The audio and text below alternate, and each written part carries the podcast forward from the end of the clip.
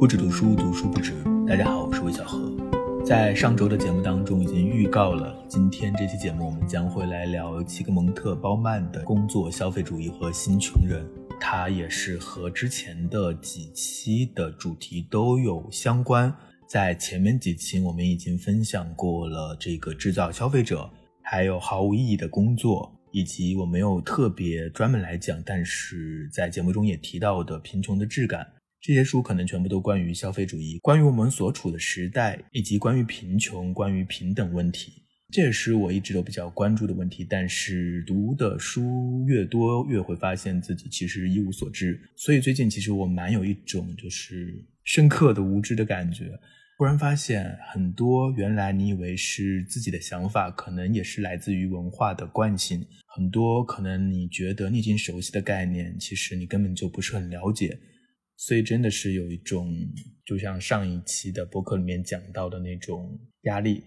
这种压力不是那种生活上具体的压力，而是觉得自己好像永远都不可能获得一种体系的知识，这样的一种怅然。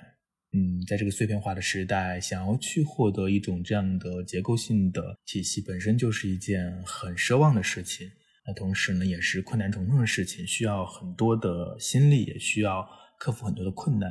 我觉得仍然是值得尝试的，因为这是一件能够让自己获得满足的事情。所以在接下来，我可能还是会针对这些主题继续的去读一些书，可能不会那么快，但是我觉得会是我接下来阅读所关注的一个话题吧。那另外，好久没有文学作品了。之后我们也会再读一些文学书。那说到文学书，上一周也提到了一嘴，就是王朔出新书了嘛，成了一个轰动的话题。我看到新经典的这个推送，好像已经首印已经卖完了，已经开始加印十万册还是二十万册，所以这个销量还是很不错的。我上次说，虽然我没有怎么看过王朔，但是有这么一个热闹，我还可能会去凑一凑。就大家同时在看一本书，这种感觉还是挺好的，就像一个小小的节日。但是啊，我昨天昨天到了这本书，我是前天大前天买的，然后昨天这本书到了，然后我发现我可能要退出这个话题，我没有办法来参与这个话题，所以可能接下来节目也不会去讲王朔的这本新书。为什么呢？就是因为我看不懂，或者说我没有能力去看下去，或者说我没有兴趣看下去。如果你没有把一本书看完，那么自然你就没有办法去好好的分享它。我只大概的翻了一下，看了一下前面的几页，我会发现可能这不是我的兴趣所在。首先，这种极度口语化的文字对我来说，嗯，没有吸引力。那我知道这是王朔的特色，但是这种语言变成一个历史人物的语言，就会让我觉得没有办法代入，所以这是和他有一个天然的鸿沟，没有办法跨过去。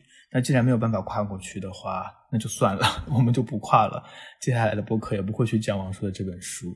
如果有看完的朋友，也可以在评论区留下你自己的一些读后的感想。那现在我们就回到正题，回到我们的这本《工作、消费主义和新穷人》上。这本书很薄，它只有不到二百页，但是给我的冲击很大。我上一期已经说了。这本书就是它的每一页都会给我新的刺激，我在读的时候就是经常性的是要停下来感叹，怎么包曼他的洞察力这么的强。反过来说，也可能是因为我之前确实涉猎的很少，所以呢，看到很多的分析都觉得耳目一新，就有一种震撼的感觉。在这本书当中，他对于工作伦理、对于消费主义的分析，就让我感觉很多模糊的地方一下就讲清楚了，非常的佩服。嗯，总的来说，这本书可能是包曼对于九十年代之后出现的新穷人的现象所做的一个反思。这本书最早是出版于九九八年，那个时候所谓的新穷人的境遇可能还不像现在这么明显。呃，现在的话，我们经常会在公共领域里面听到关于技术器皿的讨论。就是科技发展之后呢，很多的流水线上已经不需要工人了，那穷人呢就完全变成了无用之人。有很多的书在讨论这个问题，比如说最早好像是赫拉利吧，他的几本书，包括《今日简史》都讲到了这种技术器皿的一个之后的境遇。还有像赵婷的电影《无疑之地》，也就让我们更加直观的去理解到了新穷人的这种处境。所以他的这一个话题到现在，其实我们体会的反而更深了。那这里就会有两个问题，第一个就是怎么办呢？这些穷人的问题怎么办呢？另外一个就是何以至此？我们如何会走到今天这样一个地步？那整本书呢，它其实回答的第二个问题就是为什么会走到这样的一个地步？呃，穷人的境遇是怎么发生变化的？这其中的社会范式发生了什么样的改变？为了回答这个问题，他其实回缩再回缩，他着重分析了生产者社会和消费者社会的不同，工作伦理和消费美学是怎么在这两种社会当中发挥作用的，以及福利制度的兴衰，然后最后再讲到新穷人的处境和未来。那今天的这期节目呢，我会讲一下我在这本书当中自己感到。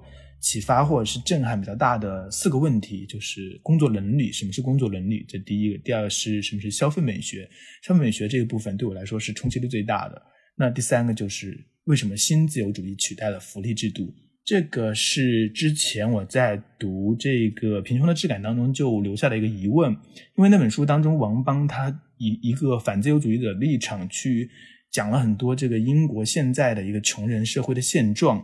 他也批评了很多这个撒切尔政府上台之后的很多政策，然后他也在怀念或缅怀当年的那种福利社会的状况。但是他没有讲到的是，既然这个新自由主义这么糟的话，为什么它能在全世界站稳脚跟？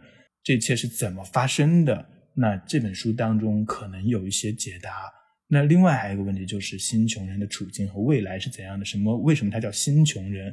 那这个其实反而是这本书当中可能大家没有那么惊艳的地方，因为关于这一部分的讨论，在目前来看已经很多了，但是他对于前面几个领域的分析，还是让我感觉到非常的兴奋。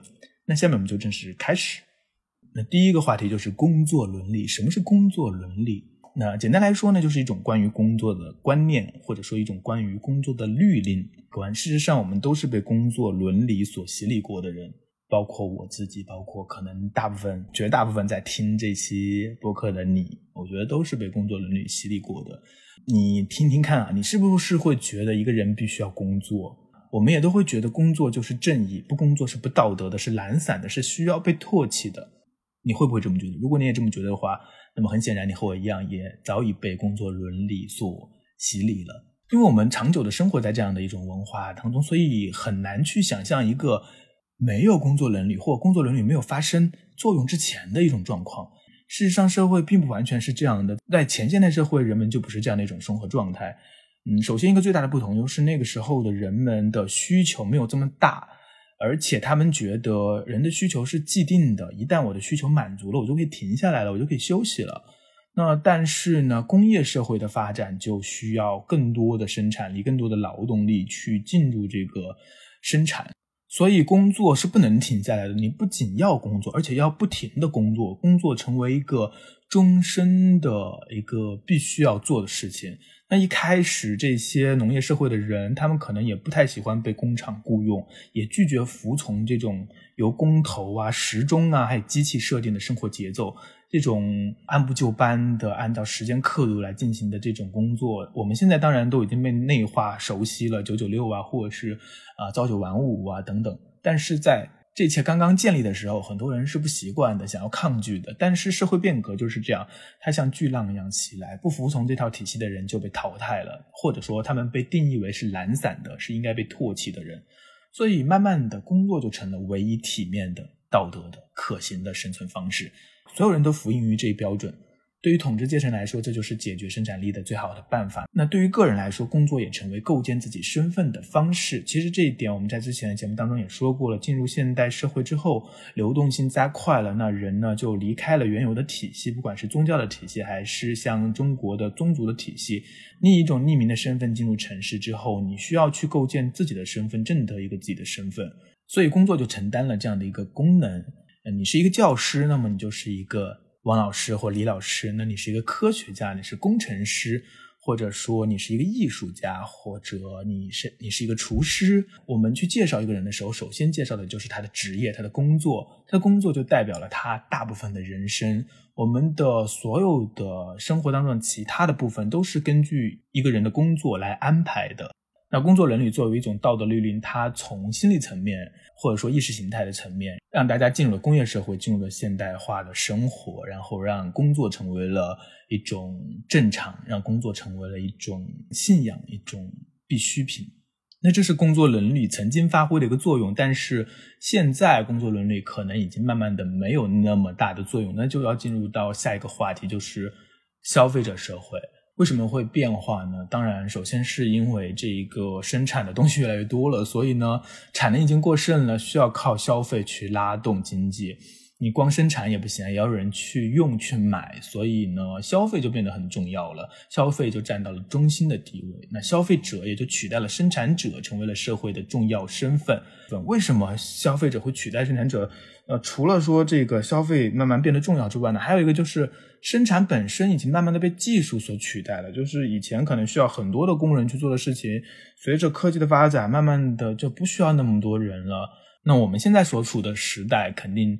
完完全全就是一个消费者社会了。到现在，大家已经能够感受得到，就是人们已经很难通过工作来定义自己了。以前我们会说一个人他是一个教师啊，教师勤勤恳恳，是这个园丁，是蜡烛等等，有很多的工作上的自豪感。但是现在呢，长期的有保障的确定性的工作已经很少见了。就算是一个教师这样的工作，很多时候它也不完全就那么稳定。那更不要说在大城市当中，我们所有人的这种工作都是合同工，就是随时可能被辞退的，随时可能被裁员的。我们听过很多那种三十多岁的程序员，然后被裁员，就是一种大家都已经习以为常的一个社会现象。所以工作已经失去了它构建人的身份的这样的一个功能。那现在的社会呢？你如何去知道你是谁？如何去向别人诉说你是谁？首先你要成为消费者。只有消费才能说明你自己是有价值的。如果你没有消费能力，那你就是穷人。穷人就是没有办法消费的人。嗯，你买不起房，你就自动降了一个；那你买不起车，你又降了一个；你买不起车厘子，再降几个。就是消费变成了等级划分的一个手段。那当然，就像我们上一期讲到的，消费也是一种语言，一种符号系统。所以，啊，你通过消费可以向别人诉说你是一个怎样的人，你是一个。呃，文艺的，或者是你一个土豪，你是一个极简主义者，你是一个中产阶级，都是通过消费来释放这些信号的。那在消费领域的最高意识形态是美学，而不是伦理学。工作伦理呢，它是将责任放到了最高的价值，但是美学，那所有的美学呢，都是把审美、把体验放在最高价值的。那这个部分呢，也是对我冲击最大的部分。在鲍曼的透视之下，忽然发现我的很多观念可能正是来自于这种消费美学的影响。我不知道，我不知道是不是只有我这样。就是如果自问的话，问大家一个问题：人生最重要的是什么？你会怎么回答呢？你会觉得是呃建功立业吗？你觉得会是生儿育女吗？完成这个传宗接代的这个呃指标？我不知道大家是怎样想的，但是我这么问自己的时候，我首先想到的就是体验。体验各种不同的经历。现在回想起来，我不知道这种观念是怎么来的，我没有具体的去想过。但是读到这里的时候，我确实嗯脑子咯噔了一下，因为我的父母他们肯定不会这么想，他们肯定不会觉得人生的价值在于体验，他们可能会觉得人生的价值在于完成他的一个伦理上的位置，成为一个良好的父亲，成为一个。良好的家庭成员，这是一个非常荣耀的事情，也是一个人生的意义所在。但是对我们这代人来说，可能并不是这样的。那最早我可能觉得这是一个自由主义的影响，或是个所谓的美育吧，审美教育的一个影响。我们会注重体验，但也许可能这些不管是审美教育还是自由主义，可能都和消费文化相融合了，只是我们自己还不知道。我不知道是不是这样，但是这一。个部分的分析确实让我有了这样的一种警醒哦，原来原来一直以为习以为常的事情，并不一定就是我们自己真正的想法。这也是读书有趣的地方。你不仅是一步步的去发现世界，去认识世界，你也是一步步的在重新认识自己。那在消费美学取代了工作伦理的统治地位之后呢？评判世间万物的标准就是激发人的感受和体验的能力。这里他提到一点很有意思，就是工作本身也和其他活动一样受到了美学的审视。那从伦理学的角度呢，其实任何的工作都是有价值的。这也是我在毫无意义的工作那期的节目当中提到，就是呃，大卫格雷伯他不是讲到说一些工作像清洁工啊、像护工，他们对社会是有贡献的，但是呢，他们却没有受到更好的对待。当时我就说，虽然这样说他们有贡献，但是一般的人也不会喜欢这样的工作呀，因为这些工作很枯燥、很无聊。那在这个工作消费主义和新穷人当中，包曼就讲到了，正是因为消费美学的影响，所以呢，我们把工作本身也用一个审美的眼光去看它。所以以前在工作伦理的视角之下呢，所有工作都是有尊严的。不管你是做什么工作，你都是在为社会做贡献，你会体会到一种救赎，你会体会到一种价值感。那工作伦理它传达的是一种平等的信息，它淡化了工作和工作之间原本的那些显著的差异，即使是表面上，它也是淡化了这一点。但是美学的审视却决然不同，它甚至是强调了区分，放大了差异。就像我之前提到的，有些职业它就被提升到了引人入胜的程度。因为它可以体验游戏性，它可以体验自主性，它可以去充满挑战。那还有一些为生计而奔忙的职业就没有任何价值了，因为它没有审美性。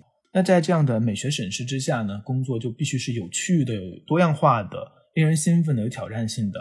事实上，我自己在挑选工作，我们很多年轻人在挑选工作的时候所在意的也是这些层面。如果只是枯燥的那种重复的工作，没有人想做。我们都希望是有挑战性的、有自主性的。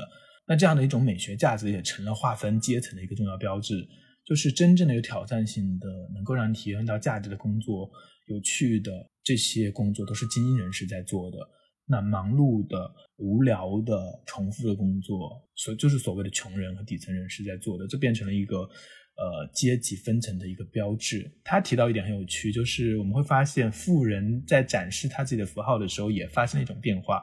可能以前的富人，他们经常会去度假，展示他的休闲，但是现在的富人或现在的精英，他们展示的并不是这样的东西，而是他们的日程表。我们会看到很多像一些知名的、最富有的人，他们非常的忙，他们七十二小时的在忙碌。但是作者却指出说，他们这样的忙碌其实正是一种标志，标志着他们是精英阶层，是能够去从事这些有使命感的工作的。而其他的人只能远远的观看着，羡慕他们，通过低俗小说啊、肥皂剧啊，或者是短视频来体验人生的各种经验。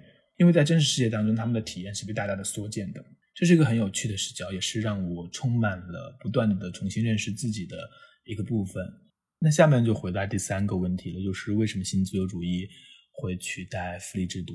在这本书当中呢，邦曼他其实画了一章来回顾福利制度的兴衰，特别是英国的这种福利社会，因为在二战之后嘛，就是整个社会百废百废待兴，所以呢，政府就承担了很多的功能去振兴这个社会，然后呢，也提供了很多的帮助。比如说一些养老系统，比如说医疗，比如说教育、住宅等等这些东西，都可以保障人们有一个基本的生活。那在鲍曼的分析看来，这一系列的福利制度呢，其实是为了给资本主义工业提供稳定的劳动力供给，就是不能说人都活不下去了吧？那你至少得让人有一定的生活的水平。然后呢，让这些劳动力源源不断的进入工厂，但是，但是随着技术进步，随着这个劳动力已经变得微不足道了，现在的流水线可能都不需要几个工人了，全部都是自动化的，所以很多人就被抛弃了。那对于统治阶层来说，福利制度。也就不像从前那么必要了。就是以前的福利制度是为了保证这个人能够进入这个循环，但是这个循环现在不需要这些人了。那我这个福利制度还花钱，那个统治阶层对这一切可能就放弃了。企业肯定是要求要减税的，才能够更多的去追求利润。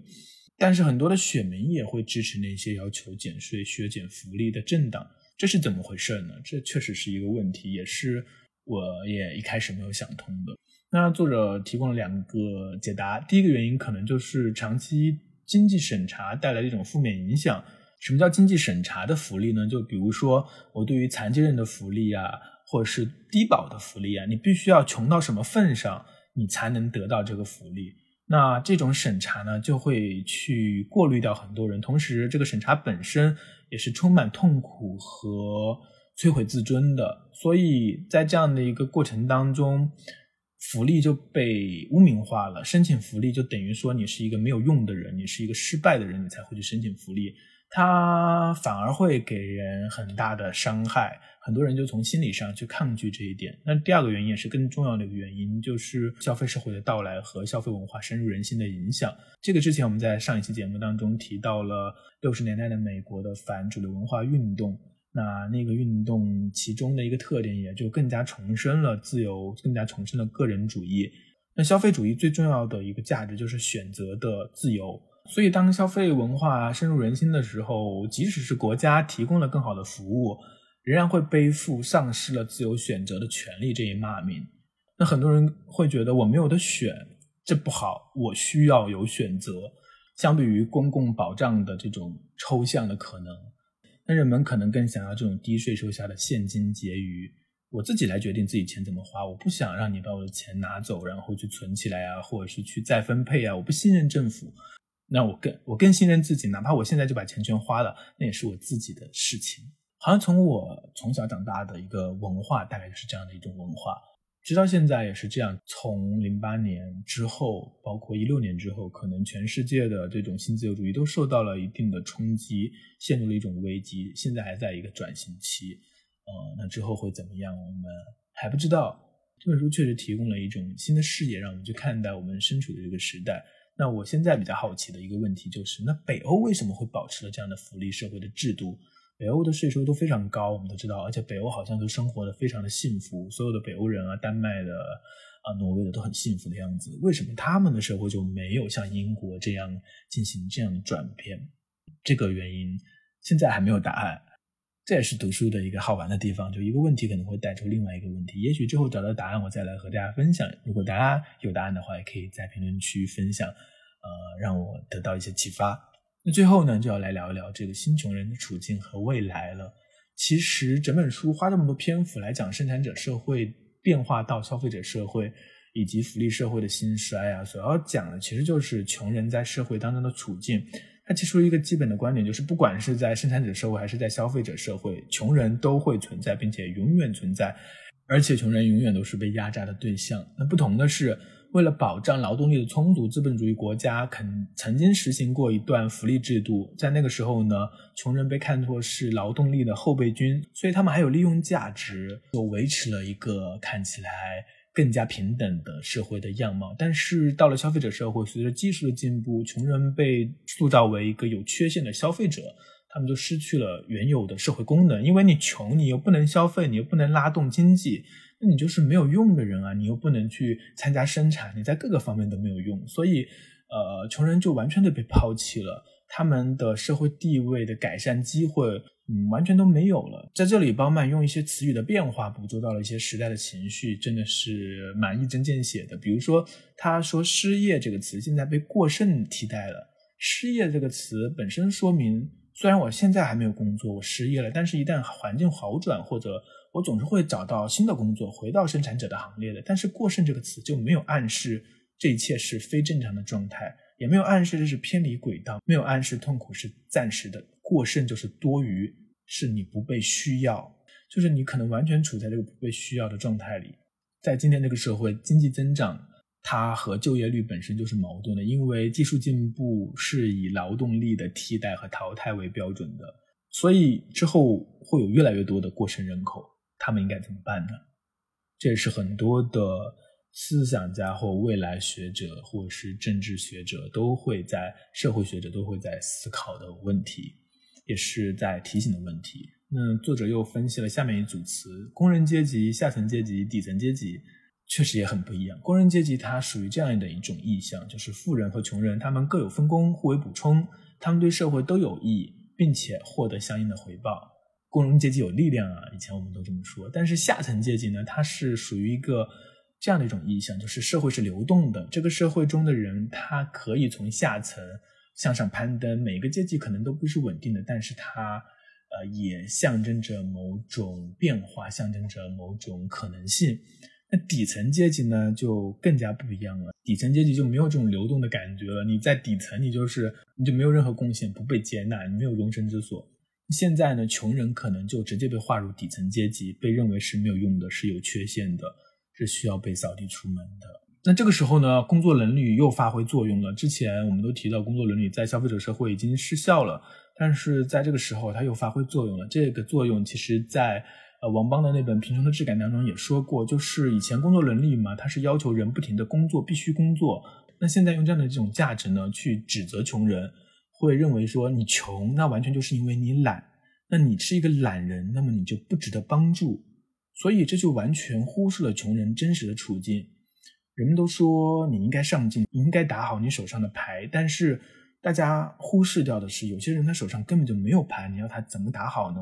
嗯，作者非常犀利的说，工作伦理是将值得帮助的穷人和不值得帮助的穷人分开，然后把责难丢给后者，以合理化他们的冷漠。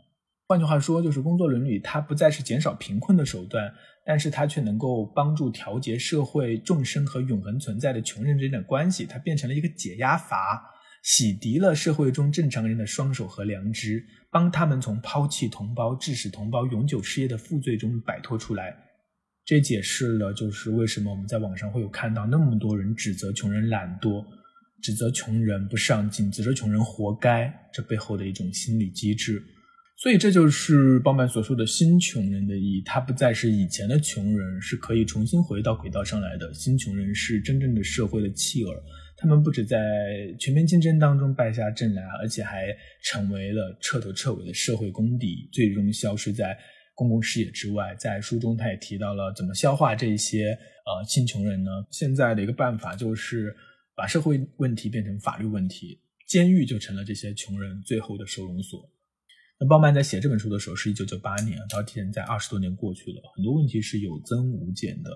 嗯，不过在这本书当中，他也没有提出解决方案，倒是在毫无意义的工作当中，大卫·格雷伯他讲了一下全民基本收入是最近这几年在欧洲提出来的一种方法，就是所有人都拿一个基本收入，这样的话至少可以摆脱贫困，然后呢，你可以去做一些你想做的事情。嗯，这是一个设想，但这个设想到底能不能够真的成为一种实践，还未可知也。那这本书在最后呢，包曼也说到，他说他所期待的就是，嗯，提出这些问题，然后让观念有所改变，或者就能够使得人们的行动有所改变，像人们之前已经改变过的两三次那样，他是很相信观念的力量的。很多社会的变革都是从观念开始的。那这本书就像我之前说的，对我来说还是蛮有冲击力的，虽然它很薄。嗯，刚刚提到的几点，不知道大家的感受是怎样的？反正我读到的时候是觉得，好像让我以前的认识有了一个背面的解释，让我看见了更多社会的一些纹理和颗粒。嗯，很不错的一个阅读体验。希望这期节目也能够对大家有这样的一种帮助。呃，如果大家感兴趣的话，也可以自己去找到这本书来读。那今天的节目呢，就到这里快要结束了。下期呢暂时还没有预告，但可能会去讲一部文学作品，一个作家。如果你喜欢这期节目，你喜欢我的播客的话，非常非常期待你能够订阅这个节目，也非常期待你的留言和评论，这对我来说都是一种鼓励。然后希望我们可以从读书开始抵达更广阔的世界，不止读书，读书不止。我们下周再见。